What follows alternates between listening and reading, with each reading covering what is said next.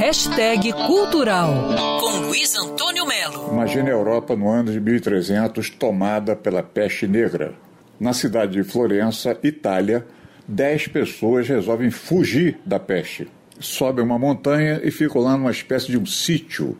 Um começa a contar história para o outro. Esse é o pano de fundo que Giovanni Boccaccio encontrou para escrever Decameron, uma obra que volta a ser procurada por causa dessa questão do escapismo. Decameron, inclusive, virou filme do grande Pier Paolo Pasolini de 1971. No Brasil, há coletâneas com 10 contos, mas também dá para encontrar uma edição super especial da Kozak Naif, da extinta Kozak Naif, considerada a melhor. A resenhista Isabela Lubrano mergulha em Decameron.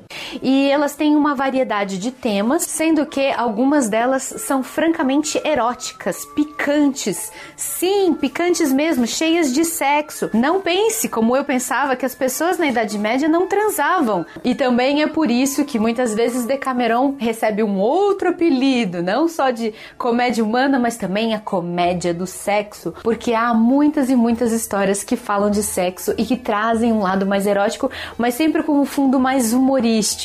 É de fazer a nossa cabeça explodir, imaginar que histórias assim tão ousadas e tão divertidas que fazem a gente rir pra caramba foram escritas em 1350 e poucos. 1350 é 150 anos antes do descobrimento do Brasil. Provavelmente ainda nem existia a língua portuguesa como a gente conhece hoje.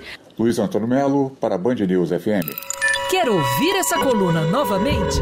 É só procurar nas plataformas de streaming de áudio. Conheça mais dos podcasts da Band News FM Rio.